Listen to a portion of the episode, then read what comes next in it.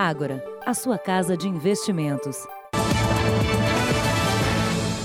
Três pessoas morreram e outras três ficaram feridas numa chacina na zona sul de São Paulo. Testemunhas dizem que homens encapuzados chegaram atirando contra os frequentadores de um bar sem dizer nada. Era um domingo típico no bairro. Amigos estavam reunidos neste bar para assistir aos jogos de futebol, quando dois veículos brancos chegaram. De dentro saíram quatro homens encapuzados atirando contra os frequentadores. Duas das vítimas que morreram, Eduardo Souza dos Santos, de 44 anos, Alessandro Santos Pedroso, de 39 anos, eram parentes deste rapaz. Ele não quis se identificar. Mulher com criança e, tudo mais pediu para as mulheres sair. E saíram executando todo mundo. Um terceiro homem, João Ferreira de Moraes Neto, de 48 anos, também morreu. Ele era dono do bar. Outras três pessoas ficaram feridas, entre elas uma mulher que estava saindo da casa da irmã. A única vítima que tinha passagens pela polícia era Eduardo, acusado de homicídio em 2005 e estelionato em 2013. Um dos feridos na chacina já teve alta do hospital. A mulher e o outro homem baleados seguem internados, mas o estado de saúde deles não foi informado. Um dos veículos usados no crime foi encontrado incendiado na região horas depois pela polícia. O caso é investigado aqui no Departamento de Homicídios e Proteção à Pessoa. A polícia investiga se o ataque tem relação com uma briga generalizada em um campo de futebol do bairro, que aconteceu na semana passada. Na ocasião, várias pessoas ficaram feridas, mas nenhuma hipótese é descartada, inclusive de vingança ou de participação de policiais na chacina. Veja agora outros destaques do dia. Chuva já matou mais de 40 e deixou 18 mil desabrigados em Minas. Helicóptero em que astro do basquete morreu voava muito baixo e sob neblina. Na série especial, uma rodovia campeã em assaltos.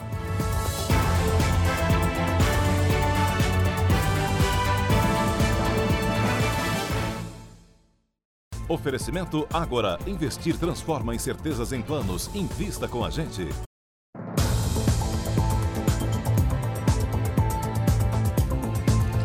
Crédito ou débito? Você certamente já ouviu essa pergunta ao fazer uma compra.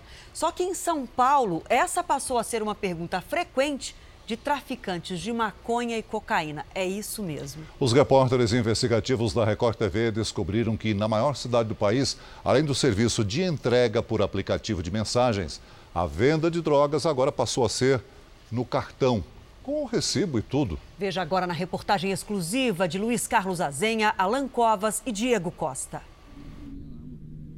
O varejo das drogas no século 21, disfarçado em meio a uma atividade legal. O que isso aqui tem aí, irmão? Eu tenho de três sabores, é. que são frango com catupiry, dois queijos de calabresa e é. posso até ver se tem ali, mas aí você já tem que esperar aqui, mano. Mas deixa eu falar, mano, é. o bagulho é 30 real, certo? certo. Aí você senta aí, dá o dinheiro aí eu vou lá buscar, mano. Ele volta com a droga, cobra 50 reais, 20 pela intermediação e para fidelizar o cliente, oferece o serviço por aplicativo de mensagens. Volta aí depois aí, pode voltar que voltar por aí se vocês quiserem. Aí, qualquer coisa, se vocês estiverem vindo por aí, é. dá um salve, pega o meu número, mano. Vocês dão um salve, ô negão. Eu tô aqui em tal lugar. Trabalhando com uma bicicleta e o aplicativo, o vendedor de pizzas, que também vende drogas, tem mobilidade. Hoje trabalha bem perto da polícia. São 60 passos até a base da PM. 60 passos. Até a base da Guarda Civil são 150 passos. Para o consumidor, são muitos os inconvenientes: a chuva, o risco de ser fotografado e filmado, da abordagem policial na boca o tráfico se adapta aos novos tempos. O ex-investigador de polícia, hoje doutor pela Universidade de São Paulo, estuda a evolução do varejo do tráfico. O cara pede uma pizza, por que, que não vai pedir um pino, ou um pino não, alguns pinos ou, ou crack? Esse pessoal é normalmente de classe média para cima. Você tem entregador o tempo todo. Por que, que a polícia vai parar alguém de moto fazendo entrega? A equipe do Núcleo de Jornalismo Investigativo da Record TV constatou essa nova dinâmica. É mão de obra quase gratuita, que abastece de pizza e pó o maior mercado consumidor do Brasil. Entrega a combinar. A senha para a droga é pizza. Você já me avisa antes. Entendeu? Fala, ó, quero três pizzas, eu quero duas pizzas. Entendeu? Demorou. Aí eu já sei, aí eu já pum, já providencio. Aí quando eu chegar aqui eu mando um salve pra você, que aí nós conversa pelo zap. Melhor. Mercadoria, a escolha do consumidor. Beck, no linguajar das ruas, é o cigarro de maconha. E aí, pizza hoje? Não, tô procurando outro tipo de pizza, você não tem não? Beckzinho? Uma coisa é 20. 20? Posso te arrumar, você vê se o papai me ajuda no quê? A ajuda é de 10 reais. Mas e a forma de pagamento? O cartão dá pra você fazer no cartão, parceiro. Aí eu passo o valor do Beck e a sua corrida? Também. Mas aí vai descontar a taxinha da maquininha lá, mano. Vai descontar 3 reais, passa 33. Né? 33 na maquininha? O serviço é mesmo rápido. Delivery da droga em 3 minutos. E ainda tem a pergunta clássica: débito ou crédito? Com recibo e tudo. Rápido mesmo, hein? Quanto é? 33. 33? O crédito não pode? Pode? Pode, é melhor? Sabe? Crédito, então. Foi. Foi? Aparece aí pra você? Quer, quer que ver pra você? SMS? Quero, por favor. Os comandos da Polícia Militar e da Guarda Civil Metropolitana informaram que vão questionar os batalhões da área onde os flagrantes foram feitos pela Record TV e só depois irão se pronunciar. A Polícia Militar do Rio de Janeiro prendeu três criminosos que fingiam ser policiais civis para praticar roubos e extorsões. Um deles era foragido da justiça. Os suspeitos eram monitorados há quatro meses. Segundo a investigação, os três se passavam por policiais civis para assaltar residências. As carteiras falsificadas tinham as fotos dos suspeitos, mas os dados eram de policiais civis da Ativa, que também vão ser investigados. Com eles foram apreendidos armas e celulares. As carteiras que nós é, desconfiamos desde o início, por ter alguns erros ali que a gente achou um pouco grosseiro. As casas não eram o único foco dos ladrões. O trio foi preso nessa rua, na zona norte do Rio, quando seguia para mais um crime. A ideia era sequestrar um traficante para depois exigir o dinheiro do resgate. As investigações apontam que eles também usavam documentos falsos para extorquir comerciantes e escapar de blitz. Os presos também participariam de roubos de cargas na região. Dois tinham passagem pela polícia. Um deles estava foragido há mais de três anos.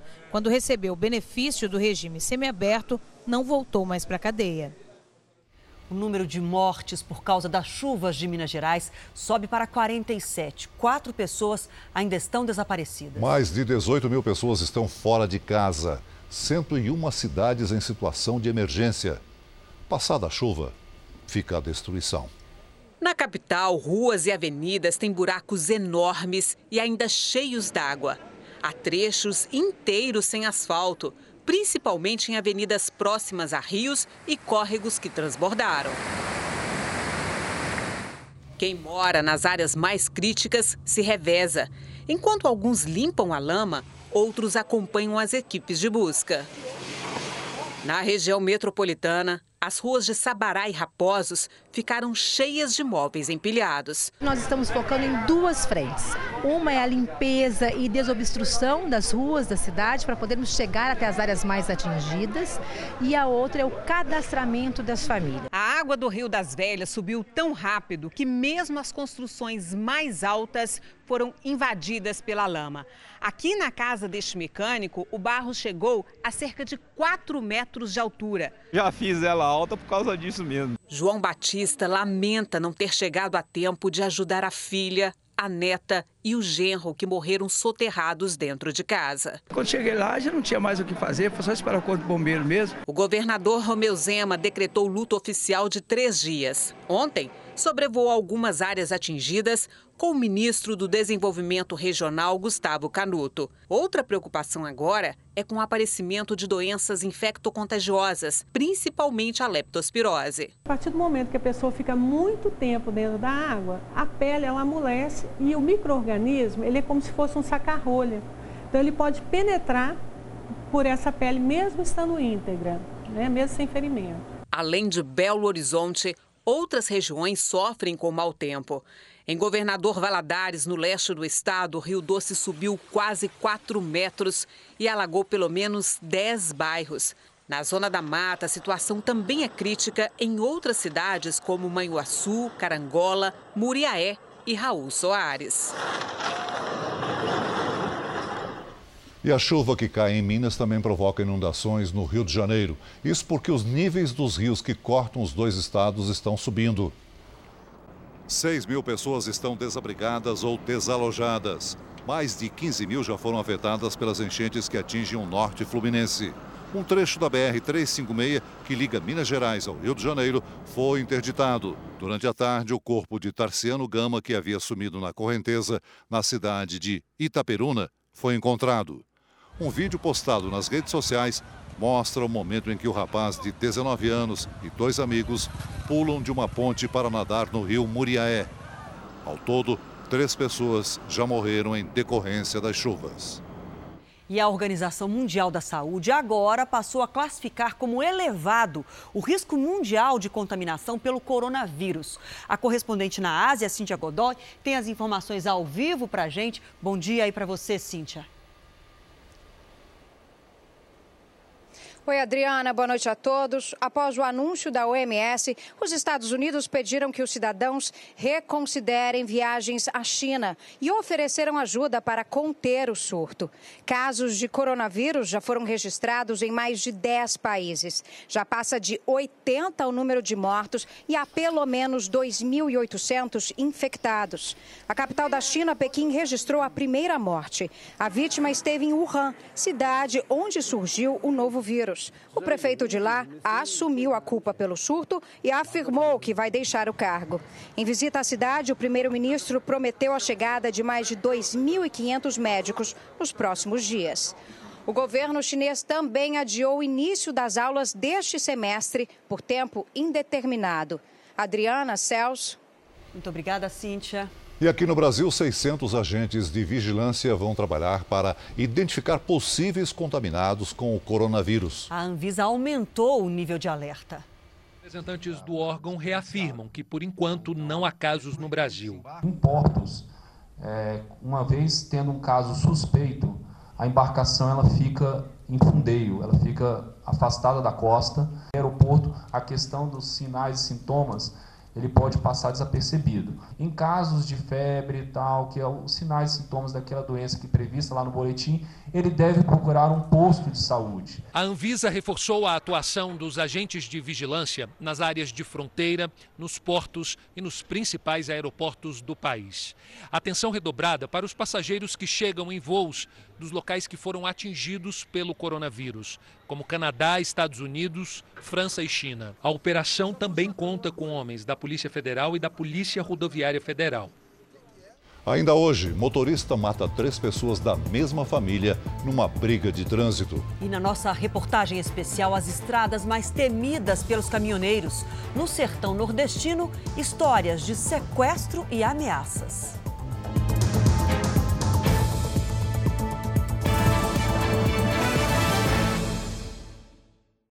O presidente Bolsonaro encerrou a viagem pela Índia. Ele afirmou que está trazendo boas notícias para o Brasil. O dia foi dedicado a atrair investimentos. Tanto num café da manhã com empresários como no Fórum de Negócios Índia-Brasil, o presidente falou sobre a retomada da economia. Os números então se fizeram presentes. O mundo começou a olhar de maneira diferente para nós. Durante o evento, o governo anunciou que vai mais do que dobrar de 36 para 79 o número de projetos que vão ser concedidos à iniciativa privada, através do Programa de Parceria de Investimentos, o PPI. Vão ser privatizados aeroportos, ferrovias e portos, como o de Santos. O objetivo de falar sobre a novidade aqui é atrair o capital indiano. O Brasil recupera a sua confiança no mundo e um futuro promissor é, nos aguarda.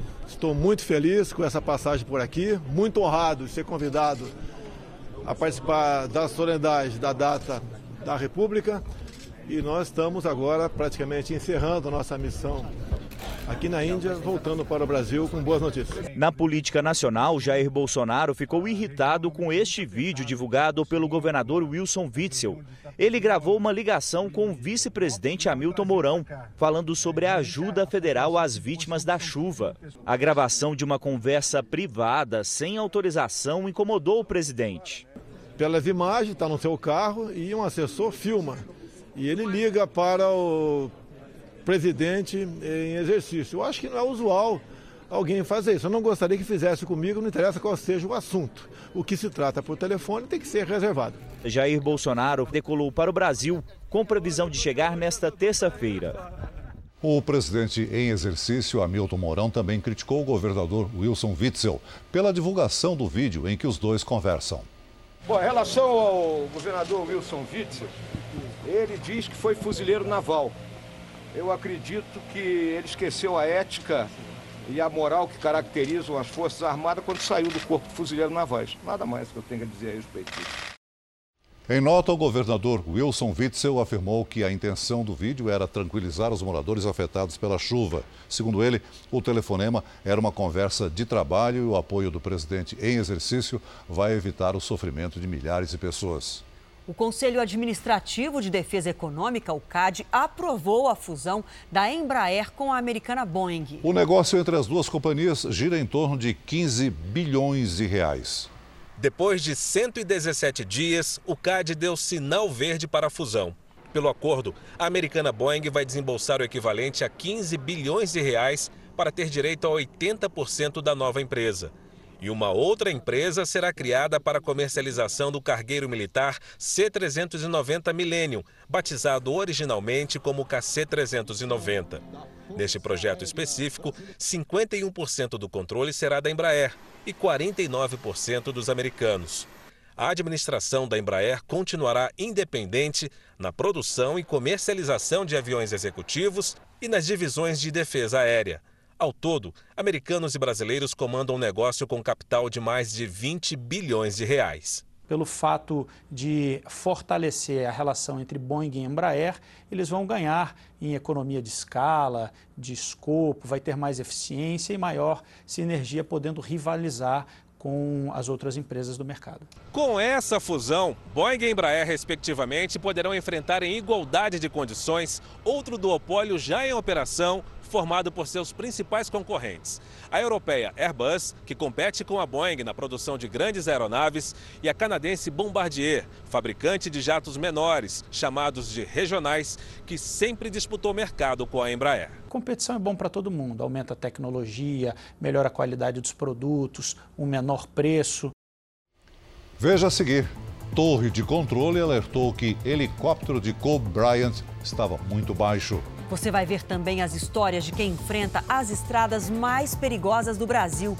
Motoristas reféns de criminosos prontos para atacar as cargas.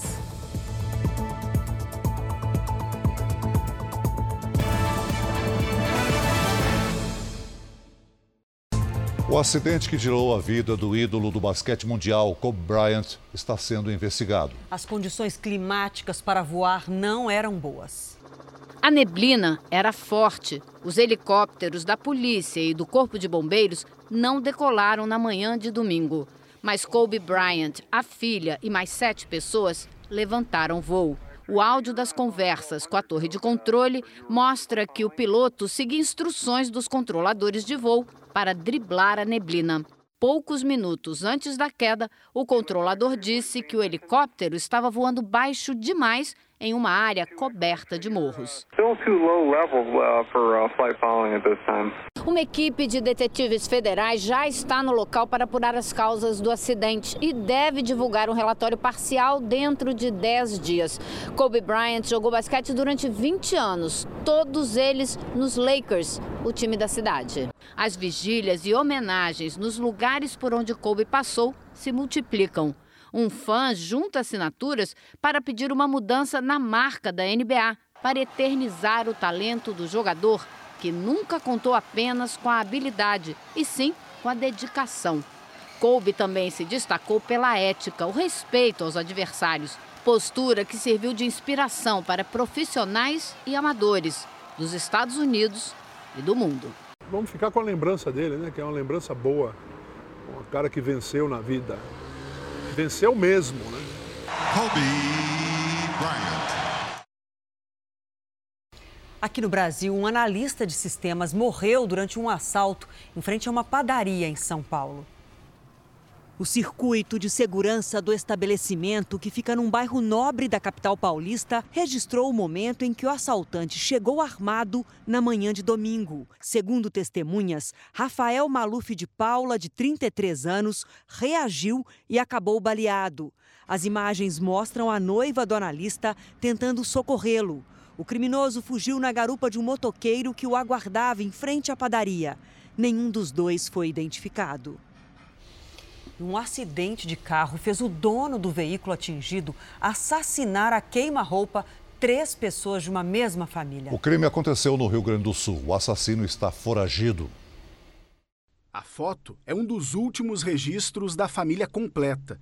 Rafael Zanetti Silva, de 46 anos, a esposa Fabiana, de 44, e o filho Gabriel, de 20.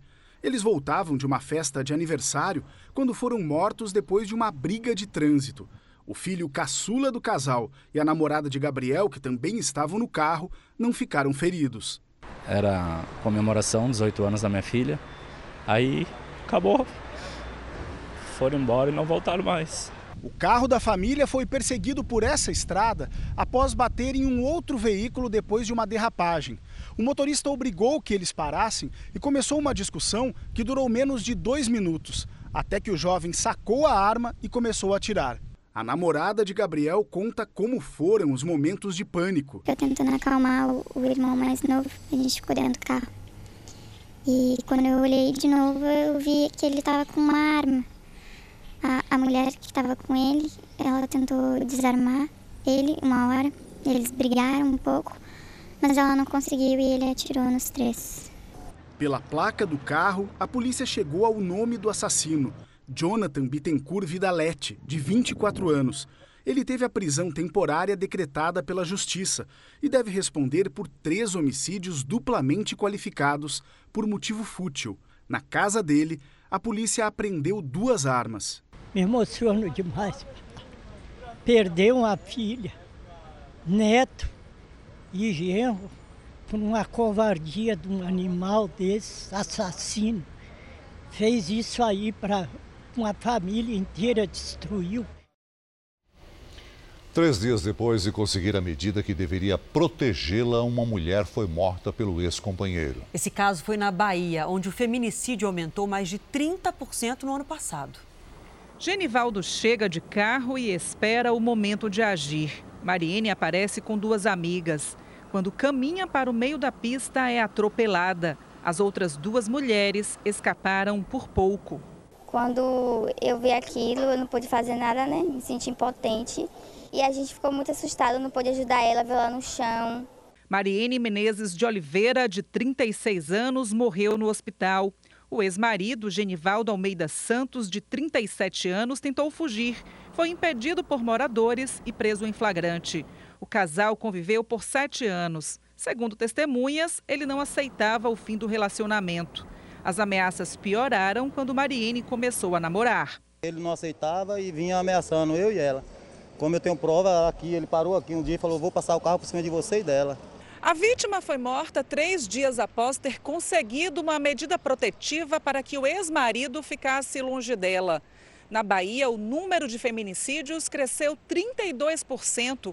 Foram 101 casos só no ano passado E no Brasil, tramitam na justiça mais de um milhão de processos de violência doméstica. Parentes e amigos de Mariene exigem justiça. Ele ceifou a vida dela de uma forma bruta. Uma pessoa que sempre ajudou ele. E é o que a gente quer que ele fique, que ele fique preso. Vamos falar do tempo agora. Áreas de Minas Gerais, Rio de Janeiro e Espírito Santo seguem em alerta para enchentes e também deslizamentos. Lidiane, boa noite para você. Aquela chuva pesada da última semana pode se repetir? Não só pode, como deve, Adriana. A partir de amanhã, viu? Boa noite para você, para quem nos acompanha. Amanhã e quarta-feira vem chuva pesada aí. A umidade que vem da Amazônia mantém as nuvens sobre estas regiões. Ventos que giram na costa do Sudeste atraem a umidade e aumentam ainda mais a força das nuvens de chuva. Há perigo de deslizamento em Minas Gerais, Goiás, no Distrito Federal e maior ainda entre o Rio de Janeiro e o Espírito Santo. Rios de duas bacias monitoradas pelo Serviço Geológico do Brasil já transbordaram e devem continuar subindo nas próximas horas. Os municípios mais afetados são Tumiritinga e Santo Hipólito, em Minas Gerais, Colatina e Linhares, no Espírito Santo. Alerta de deslizamento também para o Maranhão. E isso por causa da chuva forte que deve permanecer lá até o fim da semana. Na região norte e em Mato Grosso, a chuva é passageira. Tempo firme no Rio Grande do Sul, no Paraná, em Mato Grosso do Sul e atenção Florianópolis, porque há risco de ventania e trovoadas à tarde.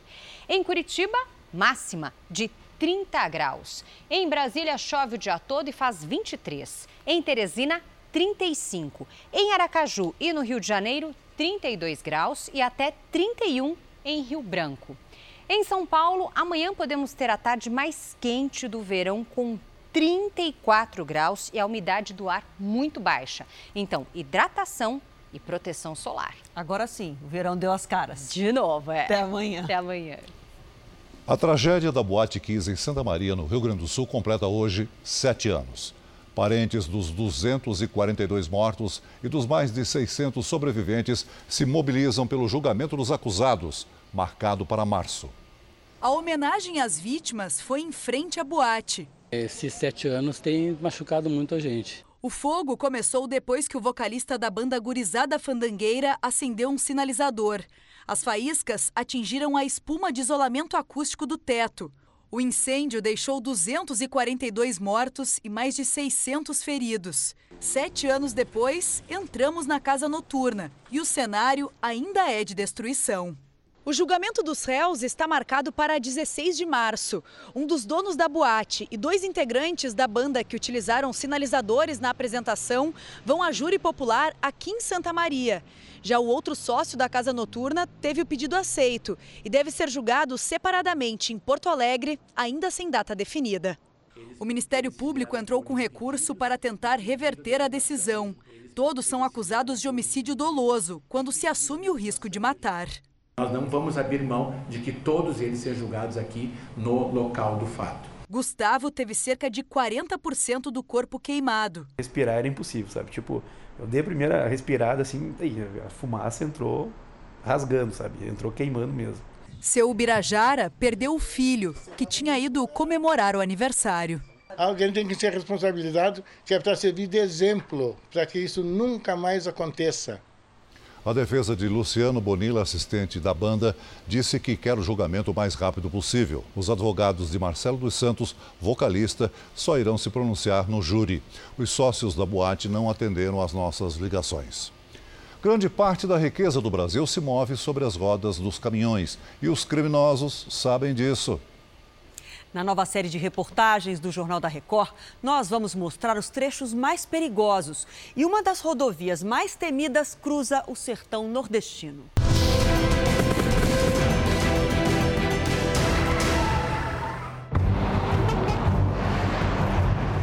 Essa é a BR-116, vista pela perspectiva de mais uma vítima da violência nas estradas. Graças a Deus, ela só bateu e estourou para mim. Assim que entrou no trecho que corta o sertão nordestino, Hernandes foi surpreendido.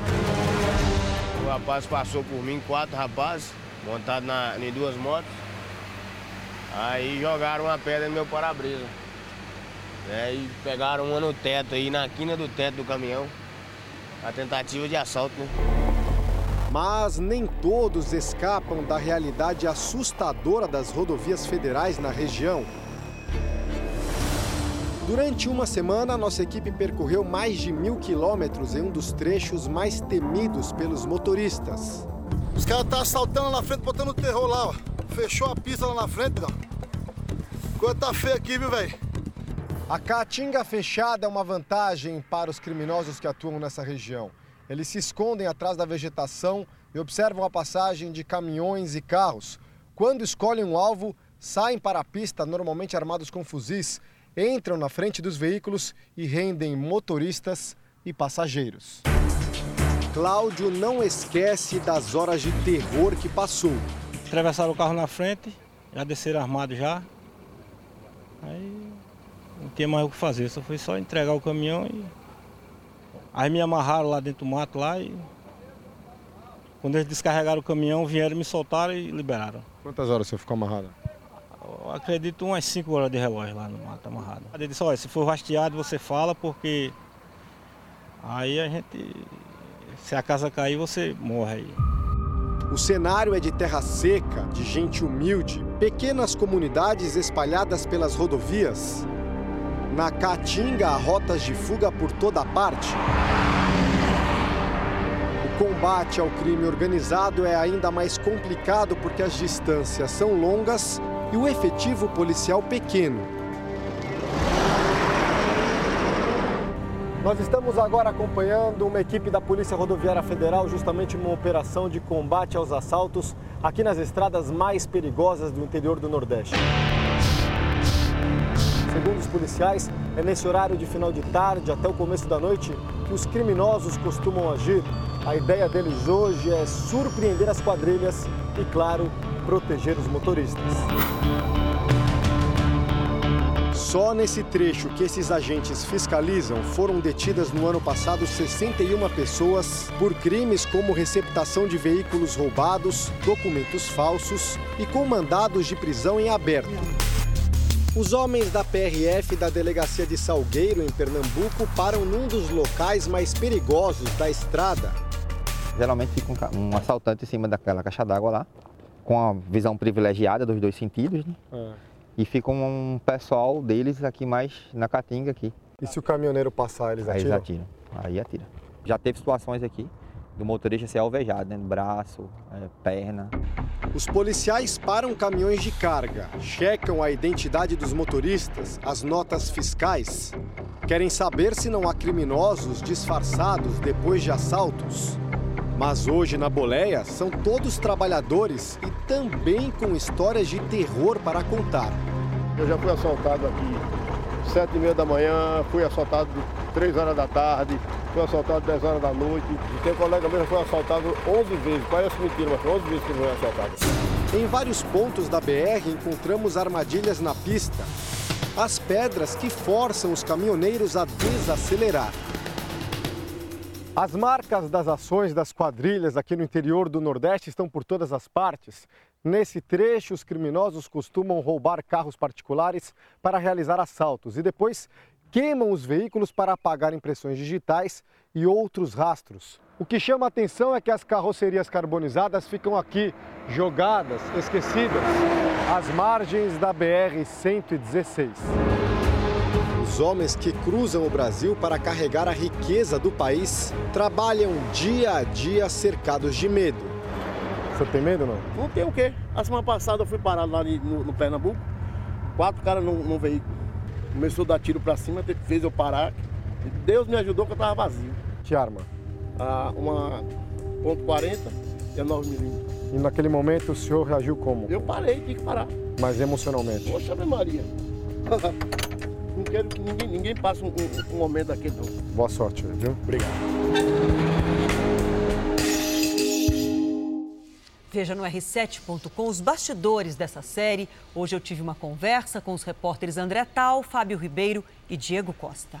O Jornal da Record termina aqui. A edição de hoje na íntegra e também a nossa versão em podcast estão no Play Plus e em todas as nossas plataformas digitais. E à meia-noite e meia tem mais Jornal da Record com o Sérgio Aguiar. Fique agora com a novela Amor Sem Igual. Vamos seguir essa semana juntos. Até amanhã. Boa noite, até amanhã.